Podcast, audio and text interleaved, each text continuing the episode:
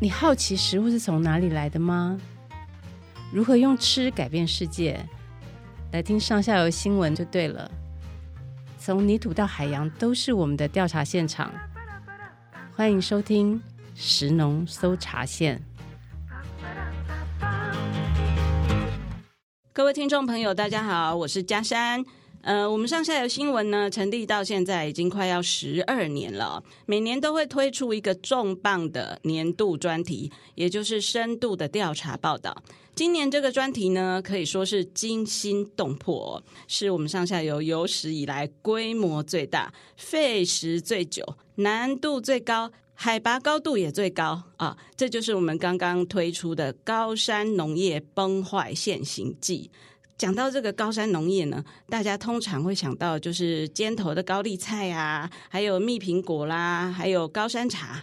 哎，那有人就会说了，这个高丽菜啊，就是高山的最好吃啊，最甜。也有人说呢，哦，我去吃高山高丽菜哦，因为那个都在破坏环境哦。那到底高山农业是出了什么问题呢？大家有没有去过这个中横的梨山哦？或者是要往那个合欢山的道路上面呢，会看到一些景象，就是山坡地呢被开垦变成菜园、果园或者是茶园哦。可是我们往往是就是这样开车过去哦，惊鸿一瞥，没有去深入研究这个背后到底是怎么回事哦。其实呢，山上的这个滥垦状况哦，已经到一个大家无法想象的地步了。为什么无法想象呢？因为没有人去把这个状况报道出来，也几乎呢没有政府单位或者是学术机构去做这个深度的田野调查。我们上下游发现到这件事呢，就想说，我们是一个农业媒体啊，如果我们不做的话，谁会去做呢？于是。头就给它洗下去了哦，结果呢，就是呃很庞大、很精彩的专题。好，这整个专题呢，文字记者只有一个人负责，这个苦主就是杨语芸。语芸你好，家乡好，雨云辛苦了哦，你还好吗？哎，对，我的确是苦主，不过我可以先抱怨一下，其实这专题本来是我跟佳珊一起做，后来他放鸟我了，所以我就只好一个人把这个题目做完。拍谁拍谁，我行动力真的不如你强哦，感觉你好像爬了很久的山哦，终于可以下山了，对不对？哎，我想要先说，我期待这个录音期待很久，佳珊你知道为什么吗？因为啊，可以来录 Podcast 表示我们的专题已经推出去了，我的任务可以完成了，真的好像生小孩一样难产，对，而且没有人怀一个小孩要怀。一个一年多吧，真的太辛苦了，大象嘛。好，那我们话说从头哦，嗯、就是高山农业听起来就是一个很艰难的题目。嗯，当初呢，为什么要做这个专题？其实就像嘉安说的，高山农业的争议，我觉得大家都知道啊。那当初齐柏林他那个看见台湾，我觉得大家都看见了，只是说谁要去现场弄清楚，说到底高山农业发生什么事情。那我记得大概是二零二一年的夏天，有一个文化界的名人哈。他去南投仁爱的华冈那边去旅游，然后就看到那边种了很多高丽菜啊，然后苍蝇满天飞啊，然后垃圾满地都是，他就很生气，就发表一篇脸文，就把那些高山农民给臭骂一顿，这样。然后那篇脸文引起很大的回响，嗯，那我们也看到那篇脸文了，我们就想说，对，高山农业固然有很多不是，可是已经有这么多农民在山上了。我们也知道说，其实当初是政府带队上山去开垦的。那现在把所有的责任都放到农民身上，这样子是对的吗？那到底发生什么事情？如果没有人去弄清楚的话，我觉得就很容易有这种，要么就继续留，要么就下山，就走一刀两断的这种判断。嗯，我们是觉得不太合适。那就像刚刚嘉山说，我们上下游就是个农业媒体，我们看到这种题目，我们就会有一种 舍我其谁的使命感哦。那再加上我记得那年上下游刚好满十年，我们就觉得说，过去蓄积的能量已经让我们足。够来挑战这个专题，所以就开始来进行这样。嗯嗯嗯。结果没想到这个专题竟然做了这么久，真的？嗯、到底做了多久呢？真的进行的时间差不多一年。我们是二零二一年的秋天开始做，然后我们做到隔年的秋天。嗯、为什么要做这么久？是因为我们想要很完整的知道说高三一年到底发生什么事情。嗯。然后我们做完之后，专题差不多冬天就可以出来。只是那时候我们都想说。冬天出这种高山题目，大家比较无感，应该等到夏天要吃高丽菜的时候再来出，所以我们才会等到今年才郑重的推出来。嗯、夏天就是高山高丽菜的季节，对，没错，没错，对，就是我们平地高丽菜其实只有冬天呃种的出产，对，对。那夏天我们吃到高丽菜其实都是山上的，嗯、所以为了搭配这个节令呢，我们在这个时候推出也是刚刚好哈。对，好，那雨你总共上山几次？然后在山上到底过着什么样的日子？就是到底在上面多少天？然后到底都吃喝拉撒是怎么一回事？哎、欸，我我后来回去翻了一下我的田野笔记哦，我我算一下，我大概去了二十几趟，然后每一趟大概会待一个礼拜到十天左右。嗯、为什么每次要待这么久？因为一方面是路途很遥远，我开一趟路，我从台北开过去一趟路大概要四个小时。然后呢，我也希望多认识农民。那其实农民不容易采访，说真的，嗯、就是他们对记者有一些防备心。嗯、那我当时透过一些关系认识不同的农民，然后有时候会在他们家待一整天。嗯，看起来我好像没事做，在那边闲话，陪他们聊天啊，跟他们一起下田，帮他们整理蔬菜，或者跟他们去朋友家喝茶什么。看起来我好像很闲，其实我都在听他们到底在讲什么。嗯，那的确有很多后来我写在报道里面的内容都是这样子打听出来的。嗯，就说农民你很难是哎，我给你一个反纲，你就把这些答案都告诉我，他们没有办法这样子采访，所以你得要很贴近他们的生活，然后去观察他们，嗯，然后看到很多问题，当下问他们，他们也比较不会有防备心，会会愿意来回答我们。那我在上面，我大概待一百多天嘛，然后差不多把题目做完之后，我后来还是很常上山。为什么？因为我们有放那个缩时摄影机在山上，然后那个缩时摄影机虽然我田野调查做完，可是缩时摄影机还继续在拍，然后大概一两个礼拜就要换一次电池，所以我后来有几次是真的就是为了换电池，来回八小时，当天这样子，实在是很拼命。是，大家一定要看一下这个缩时摄影哦。缩时摄影呢，拍的是一片高丽菜园哦，它一年里面哦，到底是怎么样的一个变化？真的非常精彩，然后这短短的一分钟的影片，我们后来剪出来是一分钟的版本，其实是拍了一年呢、啊。好，所以大家可以体会到这个采访跟平常的采访真的很不一样。哈，然后加上你刚刚问我说住什么吃什么，我觉得这也很有趣，我我也很想跟听众朋友分享。就是一开始我们要做这个题目的时候啊，我们想说，反正我们就在骊山饭店租一个月嘛，租一个月一定会很便宜啊，那我就尽量把我的所有的采访都集中一个月之内完成。结果没有想到，骊山饭店世界无敌贵，就 CP 值非常低，因为他们饭店少，就数量少，所以需求就很高。到了就是要采果的时候，真的是一房难求。就是我那时候刚开始要去采访，就差不多秋天的时候，真的是一房难求。然后因为就是已经很难订得到，更不要说人家会什么租你一个月还便宜，就没有这回事。那我开始的时候，我曾经睡在车上过，虽然农民家过，可是这都不是长远之计。就后来非常幸运，就是有个警察介绍我去住在一个庙里面，然后那种庙就是香客去住了，你只要天有钱就可以住。然后，而且他，嗯，就是我一个人可以住一间，不是住那种通铺，所以我还是可以办公，就比较方便。不过我这样说，其实我刚开始去到那个房间的时候，还是觉得有点委屈。我不知道佳珊记不记得，我就立刻拍张照片给你。就是房间很小很暗，然后而且因为山上可能湿气比较重，所以房间其实是很潮的。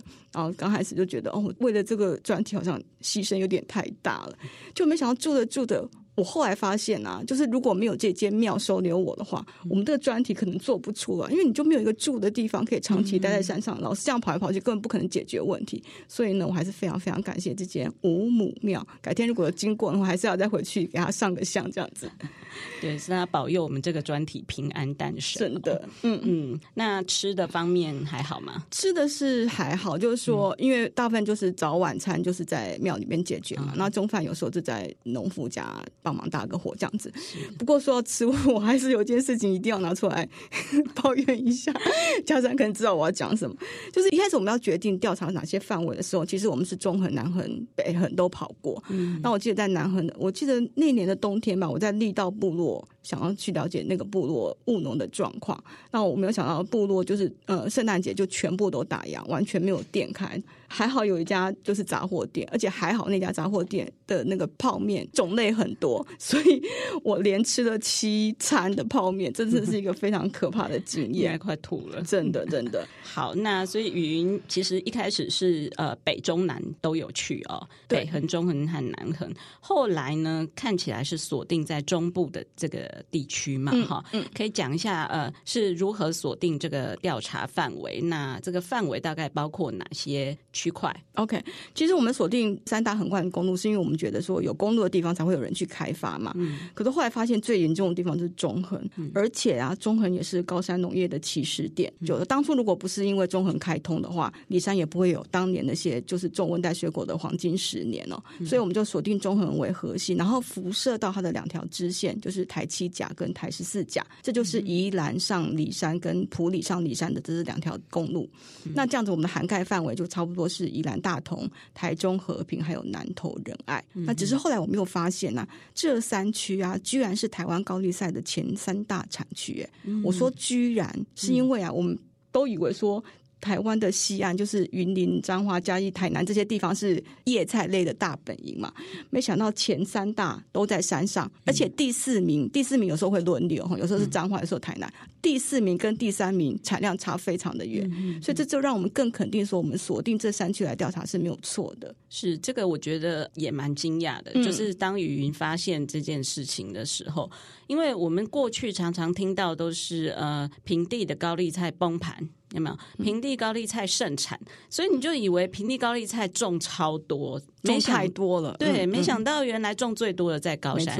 嗯、而且平地高丽菜为什么会崩盘呢？其实就是跟高山有关系，嗯、越来越有关系。对，就是因为高山种高丽菜哦，范围越来越大，而且那个期数也越来越多。嗯、本来只种一期，一年只种一期，结果后来变两期，后来变三期，还有四期的哦，还有四期。对，好，那这个山上的高丽菜如果越种越多的话，嗯、是不是会反过来打到平地的高丽菜？嗯，因为产季重叠了。对，因为产季重叠，嗯、本来是说好夏天就是高山，冬天就是平地嘛。嗯、可是呢，因为他们重叠的那个期间越来越大，所以呢，呃，崩盘的危机呢也就年年发生。嗯。那呃，云可以讲一下这个呃高山上面哦，除了我们刚刚一直在谈的这个高丽菜哦，它是最重要的一个作物嘛，哈、嗯，其他呢还有种什么呢？那为什么这些作物要种在山上呢？因为平地不是比较好耕作吗？干嘛要跑到山上去种？哈、嗯，那最早他们上山开垦的契机是什么？嗯。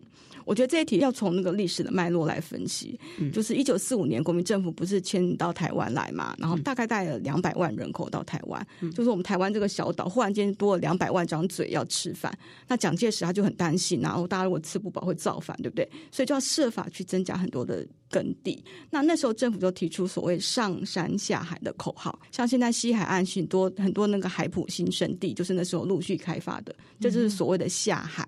那上山呢，就指的就是上高山去务农哦。嗯、那刚好那时候中横也在开挖嘛。那其实中横开挖有两个目的，一个就是它有一些战略上的考量，这个跟我们无关，我们就不提。那另外一个就是很多退伍军人到台湾来之后，他没有一个可以安置他们的地方，所以就叫做这农民兄弟们就去开垦中横。那你在开中横的时候，大家都需要粮食嘛。那你说米啊、油啊这些可以从山下载上去，对不对？可是蔬菜怎么办？你载上去就全部烂掉了。那政府就说：“好吧，那你们自己在山上种。”不过那时候种是小规模的种，就他们够吃就好。可是也因此就证实说，哎，山上的确是可以种蔬菜。嗯，好啦，这个农民把路开好了，对不对？政府还是不知道怎么安置他们呢、啊。那政府就说，好吧，你们就就地留下来好了。嗯，所以呢，后来他们就。去开了福寿山农场、武陵农场，还有建勤农场，也就是后来的清境农场。其实我们的报道里面有找到一些历史的照片，如果大家有兴趣，可以去看一下我们的报道。就是他们当初开垦那些农场是真的非常非常辛苦，真的可以用平手之足来形容。好，那农场开发好了，到底要种什么呢？嗯，政府有两个考量，一个是说不要与平地农民争利。一个是呢，要有利外汇。那在这两个考量之下呢，温带水果就确评中选。哎，我觉得不要与平地农民争利，这个比较容易理解哈。嗯、因为高山种的温带水果，平地本来就种不起来嘛，所以就不会跟平地农民争利。可是为什么种苹果可以有利外汇呢？嗯，很有趣哦。我那时候查了资料才发现说。那时候我们台湾不是很多香蕉都出口到日本去嘛？对。可是我们没有把所有的钱都拿回来，我们留了一部分的钱换苹果回来，因为那时候台湾很喜欢吃，把日本的那五爪苹果当做很高级的礼品在送。我不知道佳珊有没有经历过那、哦、那个苹果的滋味那个时代？对对对对对。嗯、那政府就觉得说，哈，我卖香蕉，可是没有办法拿所有的钱回来。那既然台湾人爱吃苹果，那我们就自己来种好了。嗯。所以呢，就请了日本的专家来教农民种果树。嗯。然后呢，农改场的研究员，我有看到一些资资料，他们也很努力的在研究，嗯、而且后来他们有把所有的成果啊，或者是那些呃果树的种苗，都跟原住民分享，所以当时离山所有的部落都赚了大钱哦。离山就是当时。部落之间的天龙国，可以这样子说。我听他们讲说，他们当时卖水果的钱都是用布袋装的，而且那时候没有一千块、五百块，都是一百块哦。那数钱可能数到手都软了。嗯，然后进口车商啊，他们可能开十部车上来，十部车全部都卖掉，全部都是现金交易，真的是黄金时代。嗯，不过后来就是政府因为呃世界贸易的关系嘛，我们必须要开放苹果进口。我那时候去查了一下，我们一年哦，光是一年跟美国买的苹果量就超过台湾十年的总量，所以价格上根本就没办法比拼啊。那慢慢的，就是农民都觉得啊，水果卖不掉，我就把这个果树砍了啊，去种茶啊、种菜啊，希望赚更多的利润。嗯、所以现在高山上最主要的三个作物就是高山水果、高山茶以及各种的短期蔬菜。是，其实讲到高山茶呢，我们也大概有一个印象哦，嗯、就是好像呃以前喝的是洞顶乌龙哈，是海拔比较低的这个茶。可是后来高山茶越来越夯，对不对？哦、对，好像海拔越高，价钱也越高，就是然后就大家越风靡，对，对，对，大家就是迷信说高山出好茶，海拔越高嗯越好喝，就是有这样子的一种说法。可是其实你去访问茶的专家，并不是这么说的嘛。对啊，因为像我。大概问了两个茶方面的专家，像陈焕昌老师，他都觉得说，其实高山茶它的风味，就他们懂茶人来说，并不是好茶。那这其实都是商业炒作的结果。那他也很担心说，大家一直喝高山茶，把这个乌龙茶绿茶化的结果呢，会让真正台湾的好茶没有出头的一天。因为年轻人都不认识什么叫做好茶，就是洞顶乌龙茶，或者是呃，比方说包种茶这些台湾传统的好茶，年轻人其实都已经没办法接受了。他觉得有点可惜。嗯嗯嗯。嗯，好，也就是说呢，本来呢，开垦的是果园啊，嗯、种的是苹果啦、桃子啦、嗯、这一些温带水果。嗯、可是后来，呃，因为这个世界贸易的关系哦，整个开放进口这些东西呢，就视为了，然后呢，就变成高山茶，还有高山高丽菜啊，各种短期蔬菜的天下。嗯，那大家可以想象得到，就是。如果是果树的话呢，它根系其实还是比较长一点的，哈，抓土还比较稳一点。对对对对，可是变成茶树呢，茶树就比较矮了嘛，哈、嗯，它根系相对也没有那么深。然后呢，再来蔬菜就更不用讲了啊，对，你就是要短期呃蔬菜，就是几个月就要翻耕一次，几个月就要翻耕一次。所以呢，对于这个呃山林啊，哦土地的破坏呢，其实是越来越严重哈。嗯、那讲到这个呃山林崩坏哦，嗯、我觉得印象最深刻的哦，看这个专题哦，就是呃，有一条叫例行产业道路。嗯，这条产业道路呢，其实非常有名哦。以前我们就常常听到他怎样呢？山崩，对吗？然后呢，呃，一天到晚在山崩，然后大家都呃说他就是全国最烂的一条道路哦，修都修不好。对啊，但是这条路呢，雨云却来来回回走了 N 次嘛。云可以形容一下那一条道路到底是呃什么样的一个路况？嗯、还有呢，你在那条路上面到底看到了什么样的景象？这条路对高山农业的重要性是什么？我先说它的地理位置哦，就是如果大家从华冈往例行的方向开呢，你会先开到一个制高点，嗯、你在那个制高点上面，你就可以看到例行产业道路最大的崩壁，就是我们有放在报道的首页的那张照片。嗯哼，嗯，你第一次看到的时候，真的是惊心动魄，会觉得说，哇，怎么落差这么大的地方？然后上面也有人在种菜，下面也有人在种菜。这些农民到底在想什么？那我我记得嘉山你也听我说过很多次，也看过我们拍回来的照片。可是你应该有经验，就是说我第一次带你去到现场的时候，那个震撼感跟看照片还是很大的差别，对不对？对啊，就觉得这么危险的地方，怎么中间有一条细细的线？对，一个大崩壁，然后有一条细细的线。这条线是什么呢？就是例行产业道路从中间经过。嗯，然后这条路上面呢，一天到晚呢，有载满着高丽菜的卡车开来开去。嗯，我觉得真的太危险、太恐怖了，嗯、而且雨云常常会传那个呃，这条道路的今天又崩塌了的落实画面哦，对，非常惊心动魄。其实政府有规定，那条路哦只能开三点五公吨的货车，嗯，可是三点五公吨的货车载不了几颗高丽菜，所以农民才不管它。农、嗯、民有跟我讲说，反正被抓到就是一张罚单，那大家都都有讲好，就是轮流来付这个罚单。嗯，大家根本就不在乎。嗯、那刚刚佳珊说那条细细的线呢？哎、欸，远看跟真的开上去又是不一样的感觉。我记得我第一次得要过那条路的时候，是我带着那个空拍的摄影师，因为他拍完之后他就要离开，所以他开台车跟在我后面。结果我开到那边之后，我忽然间腿软，我觉得我不敢开过去。那摄影师就说：“那不然你来坐我的车好了。”可是那边没有办法停车啊，而且后面有车子来了，就情况很紧急，我就只好硬着头皮上去。为什么它很可怕？因为它左边一直在落石，右边完全没有护栏，就是一个断崖。嗯，我真的觉得我可能会对不起公司，当车子撞坏，或是我这人车毁人亡，到底应该怎么办？真的是非常可怕。不过啊，随着我调查越来越深入，我这车子来来回回开很多次之后。我就没有什么恐惧感了。可是我觉得这样其实也是蛮可怕的，因为对我来说，我只希望他不要封路，因为他只要一封，他封路，我的采访就会受到阻碍。嗯，开来开去我已经不怕了，所以我就很能够体会农民说啊，这有什么危险啊？这哪里有陡？因为你就是你看久你会麻痹，你会习惯。嗯，我觉得这真的是很糟糕的一个状况。嗯，那这条路这么危险啊，而且南投县政府每年都编好几千万的预算在修路，可是他就是体质不良，就是修不好嘛。因为我记得我们有带那个陈文山老师，就是。是台湾地质专家跟我们上去看，他说那个路如果要修的话，基本上是要很大的工程，嗯、而且那条路没办法修。另外一个原因是一某卡楼，就是他没有地方放工程车，没有地方放一些机具或者是一些资材，所以他根本就不可能修得好。那政府就是只要一崩，他就是设法先通路，那几千万几千万其实都是白花的。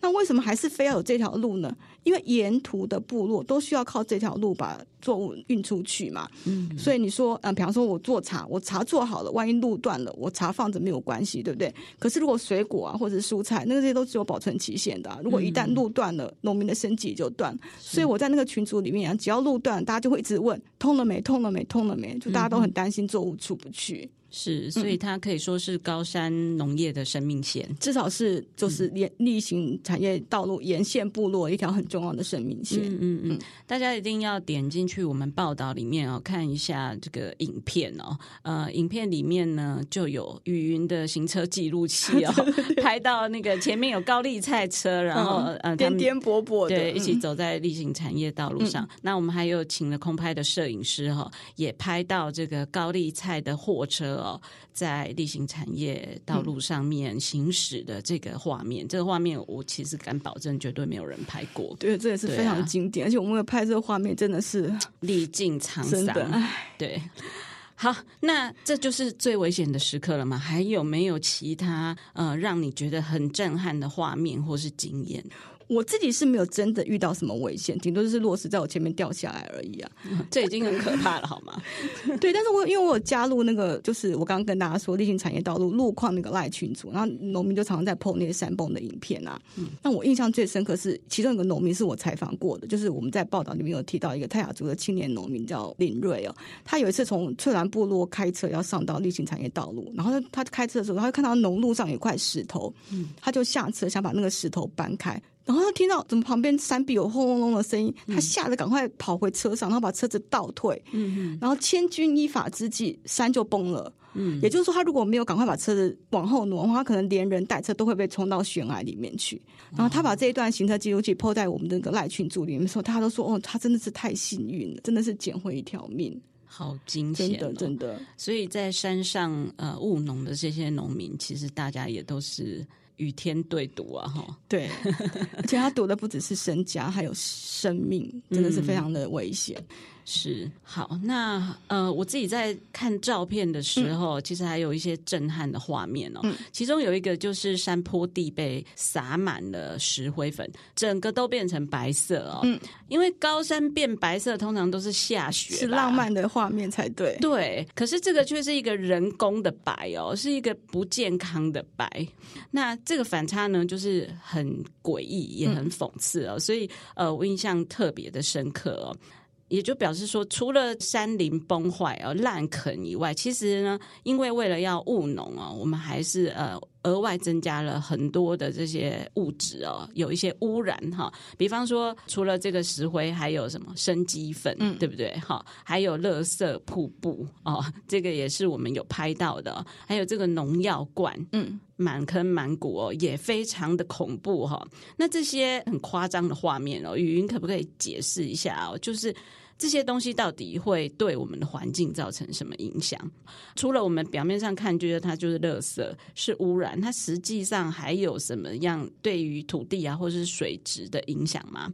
那这会影响到我们山下的人吗？嗯，我先说对土质的影响，就是说其实那时候我们有采了一些土样去做了一些检验，然后我们发现的确是有重金属过多的现象。那老师就有说啊，这个重金属如果不断不断的累积的话，这些土壤有一天就不能用。就再也不能够种、嗯、重金属是哪来的？重金属就我觉得很大的成分就是生鸡粉里面的哦，对他们撒生鸡粉真的是毫不手软。就是大家如果有看到我们的报道的话，他们会把那个生鸡粪一包一包排的整整齐齐，排在这个山坡地上，嗯、然后他们在撒那个鸡粪的时候，就是请那些义工来撒。撒石灰也是，那其实那些都对呼吸道不太好，因为你只是会吸进很多的粉尘嘛。嗯哼，他们会为什么要做这些动作？是因为高山土壤就是相对是贫瘠的，他们比较多的是森林地嘛。嗯、那你为了要务农，你就只好改变那个土质，所以用很多的生鸡粪去拉高那个地力。可是呢，又很可能会造成这个酸碱值不对，所以他们又需要靠这个石灰去中和。那你用了石灰之后呢，这个土壤又会板结，然后所以你下一期要翻耕的时候，要要用挖土机来挖挖，然后把那些石头通通都挑掉。总之，这整个动乱的这个农业环境跟平地的的务农情况是完全不一样的。嗯，那。我们没有进行水质的调查，所以我不敢说到底会不会影响到山下的人。但是常理来说，因为这些农业现场就是在大甲溪啊、北港溪的上游啊，嗯、那农药、肥料这些流到溪水里面，我觉得应该是会影响水质才对。那其实我们本来是有打算采水样去检验，那时候我跟嘉山去找了很多个老师，他们都劝我们不要这样做，嗯、因为你踩的点要非常多个，而且你的时间要拉的可能是数年之久，你这样子调查出来的数据才有一个公信力。所以后来我们。就只好放弃，但是我们真的很希望政府可以委托学者来进行相关的调查，是把这个真相告诉我们的国人。好，因为这个已经超乎我们这个记者的能力范围了，嗯、这个真的需要国家的力量或者是学术单位的力量啊，他们要有一个长期的计划去做调查才有办法啊。但是目前我们真的是没有看到，如果我们之前有找到这个资料的话，我们就不需要这么辛苦。没错。好。好，那到底这个山上的滥垦滥伐哦有多严重呢？到底有没有一个统计哦？就是说总面积是多少啦？理论上政府单位应该要有资料嘛，哈，但实际上是怎样？加上，你真的问了一个叫人家很灰心的事情，就是按理来说啊，我们的国土受到农业开发的一些呃侵害，政府它就算一时之间没有办法管理。也没有办法减轻状况，他起码应该要先掌握这个伤害的程度，或者是说到底面积这些数据，对不对？嗯。可是我们问水保局，水保局就是水土保持的主管机关嘛。嗯。然后我们也问了南投县啊，还有台东市政府，结果大家跟我们的数据都不一样哎。嗯。我比方说，这个水保局跟我讲说，南投县的超限利用大概是七百多公顷。嗯。可是南投县农业处说哪有那么多，只有两百多而已啦。那我们自己调查呢，是大概是八百公顷。嗯。可是大家不要忘记哦，我们并不是。调查整个南投县了，我们只有调查仁爱乡，我们觉得最严重的区域就已经超过他们跟我们讲的数字了。嗯，可见水保局对这个超限利用的状况并没有全盘的去掌握。嗯，那这个就是我们这次调查很疯狂的一个部分哦。对，真的是辛苦。为什么政府都没办法调查出来的东西，我们自己在那边土法炼钢啊，地毯式大调查啊？这个调查方法哦，我大概讲一下，就是说我们是把山上的这个土地哦，一笔一笔揪出。出来就是语云认为呢，开发最严重的呃七大区块，嗯、这七大区块呢，我们就真的去把地图调出来，把那个图资全部调出来，去看它一笔一笔到底是不是违规哦。这个是一个资料新闻学的一个做法哈。雨云可以讲一下这个到底要怎么做吗？这真的有点复杂哈，我我试着把它讲清楚。嗯、就是说，我们当时最想要调查其实是超限利用，因为这个超限利用对环境破坏最严重，而且它甚至可能会影响国土安全。什么叫超限利用？对，什么叫超限利用呢？就是政府它把山坡地分为六级，哈，分级的标准是什么？嗯、坡度、土壤的深度啊、充实度这些条件来分级，然后一到四级。第一集到第四集叫做移农牧地，啊，第五集叫做宜林地，嗯、第六集呢是加强保育地。嗯，那听众朋友从这个名称可能就可以听得出来说，一到四级哎是可以务农的哈，嗯、然后呢宜林地就只能种森林嘛，嗯、那加强保育地就是最陡而且是土壤最浅的地方，是完全不应该开发的。嗯、那政府就有规定哦，如果你在第五级跟第六级，也就是宜林地还有加强保育地上面务农这样的行为，就是超限利用。嗯，那另外我们还有发现另另外一种情况。叫做违规使用。那这个又是什么呢？因为啊，在国土计划上路之前呢，我们的国土大致上可以分为都市计划区还有非都市计划区。那山上的土地大概都是属于非都市计划区，我们就把它叫做非都哦。